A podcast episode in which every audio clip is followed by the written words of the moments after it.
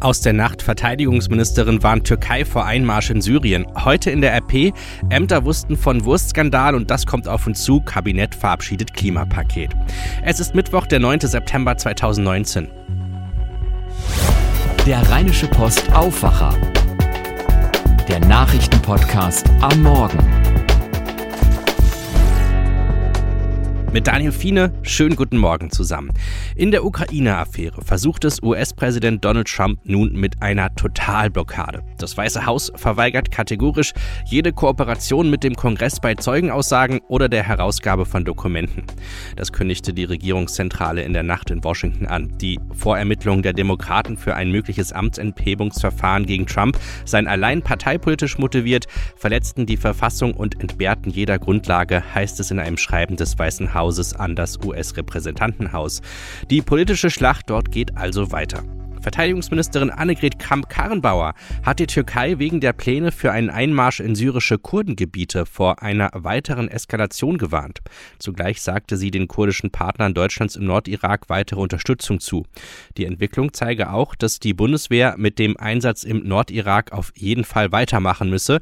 Zitat, dass wir die Kurden im Raum Erbil weiter ertüchtigen müssen, weiter autark aufstellen müssen. Das sagte die CDU-Politikerin in Gao im westafrikanischen Mali, wo die Bundeswehr Bundeswehr als Teil der UN-Mission MINSUMA ein Lager unterhält.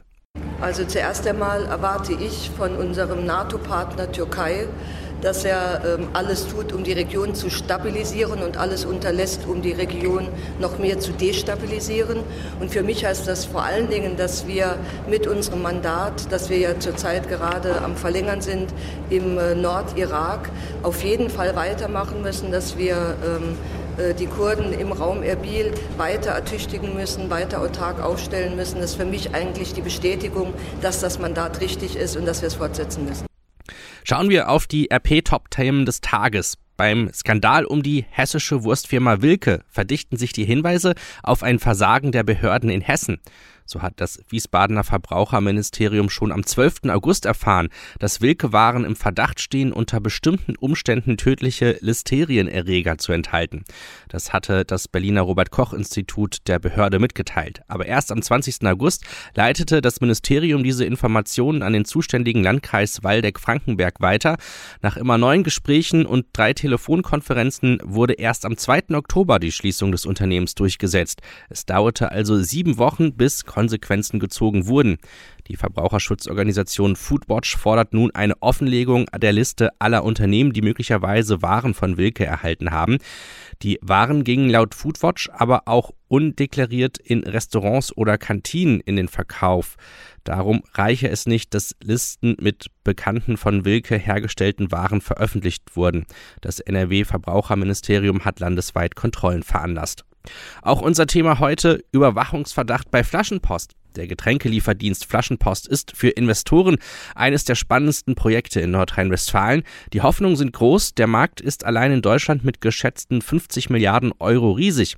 Entsprechend aggressiv treibt Flaschenpost das Wachstum voran. Das Ziel ist klar, Platzhirsch werden, bevor Konkurrenten wie Durstexpress aus dem Hause Oetker aufholen.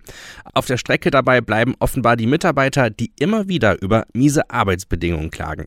Ging es anfangs um Probleme wie Fahrzeuge ohne Klimaanlage, stehen nun auch juristisch heikle Vorwürfe im Raum.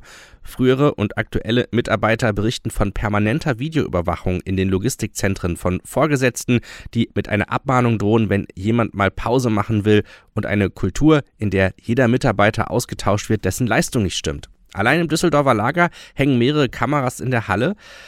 Einer aus dem Unternehmen sagte uns, die werden zur Überwachung der Mitarbeiter missbraucht, die Halle ist in allen Ecken ausgeleuchtet und es wird auch aufgezeichnet. Die Bilder könnten auch in der Zentrale in Münster angeschaut werden.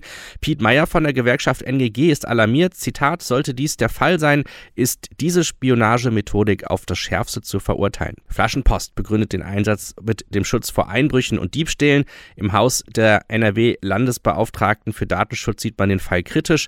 Generell kann eine Überwachung von Mitarbeitern nur ausnahmsweise zulässig sein und zwar dann, wenn die Verhältnismäßigkeitsprüfung ergibt, dass die Interessen des Arbeitgebers überwiegen.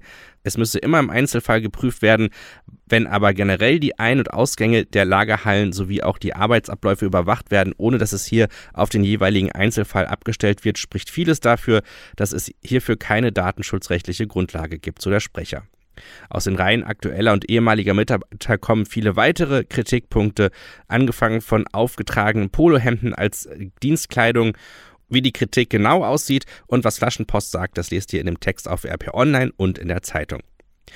Bevor wir auf die Themen des Tages schauen, bedanken wir uns noch bei unserem heutigen Sponsor Holland. Kennt ihr Holland wie eure Westentasche?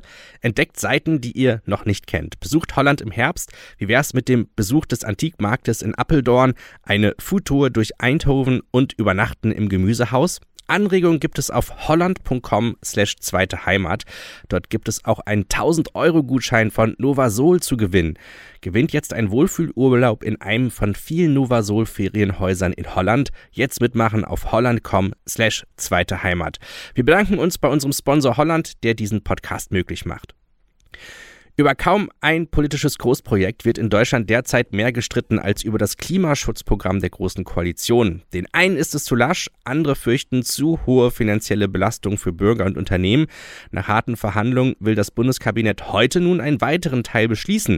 Es geht um die Frage, wie genau Deutschland sein Klimaziel für das Jahr 2030 erreichen will. Bis dahin sollen der Ausstoß an schädlichen Treibhausgasen um 55 Prozent sinken im Vergleich zu 1990. Wer genau wissen will, wie das funktionieren soll, kann sich heute in die rund 170 Seiten des Programms vertiefen. Wir schauen jetzt einmal auf ein Gegenargument der Kritiker. Das ist ja, dass andere Länder wie China oder die USA mehr CO2 ausstoßen und eine Reduzierung in Deutschland kaum eine Rolle spiele. Wie die Einstellung zum Klimaschutz in China und den USA wahrgenommen wird und ob es realistisch ist, dass dort mehr Klimaschutz in Deutschland als nachahmenswertes Beispiel genommen wird, äh, darüber berichten Andreas Landwehr aus Peking und Tina Eck aus Washington. Ja, auf jeden Fall Vorbild, aber eher was Klimaschutz und Umwelttechnologie angeht. China muss dringend seine Luft sauberer machen, noch mehr erneuerbare Energien nutzen, ja überhaupt Energie sparen und da ist deutsche Ingenieurkunst gefragt. Aber klar ist auch, dass China als bevölkerungsreichstes Land der Erde weiter der größte Klimasünder und der größte Kohleverbraucher der Welt bleiben wird. Es ist ein Widerspruch, denn nirgendwo sonst wird zugleich so viel Energie aus Wasser und Windkraft oder Solaranlagen gewonnen wie in China. Es ist seine schiere Größe und der Nachholbedarf, womit China eine Schlüsselrolle spielt, wenn die Welt die Ziele des Pariser Abkommens erreichen will. Da fungiert Deutschland als Vorbild und technischer Schrittmacher. Aber dass China entschieden mehr tun muss, ist unstrittig. Hier hängt es immer von der Partei ab, äh, die gerade regiert. Unter der Obama-Regierung ging es mit dem Klimaschutz äh, vorwärts. Emissionen wurden gebremst und reguliert. Man beteiligte sich an Klimaschutzabkommen, vergab Steuervorteile und Subventionen für alternative Energien. Aber all das haben Trump und seine Republikaner rückgängig gemacht in den letzten drei Jahren. Trump hält die Klimaerwärmung für eine Ente, er glaubt nicht an die Wissenschaft, wischt alle Klimasorgen vom Tisch und äh, diese schwarz-weiße Spaltung zieht sich entsprechend genau so durch die Bevölkerung. Republikaner haben mit Klimaschutz nichts am Hut, Demokraten gehen mit Greta Thunberg auf die Straße. Ein Bericht von Andreas Landwehr und Tina Eck, zwei Korrespondenten von der Deutschen Presseagentur. Die deutsche Fußballnationalmannschaft muss heute um 20.45 Uhr in Dortmund mit einer stark ersatzgeschwächten Elf gegen den zweimaligen Weltmeister Argentinien spielen. Bundestrainer Joachim Löw sprach wegen des Ausfalls von zahlreichen Topkräften wie Toni Kroos oder Ilkay Gündogan von einer unerfreulichen Gesamtlage. Löw schickt ein Team ins Spiel, das in dieser Zusammensetzung noch nicht aufgelaufen ist. Bei den Argentiniern fehlt der gesperrte Weltfußballer Lionel Messi. Schauen wir noch auf das Wetter. Wolkig und windig starten wir in den Mittwoch hier im Rheinland. Ab der Mittagszeit kommen leichte Regenschauer hinzu. Die begleiten uns sogar bis morgen. Dann ist es insgesamt aber trockener. Es gibt auch mehr Sonne bei 16 Grad. Das war der Rheinische Postaufwacher für heute. Mein Name ist Daniel Fiene. Habt einen guten Tag zusammen. Mehr bei uns im Netz www.rp-online.de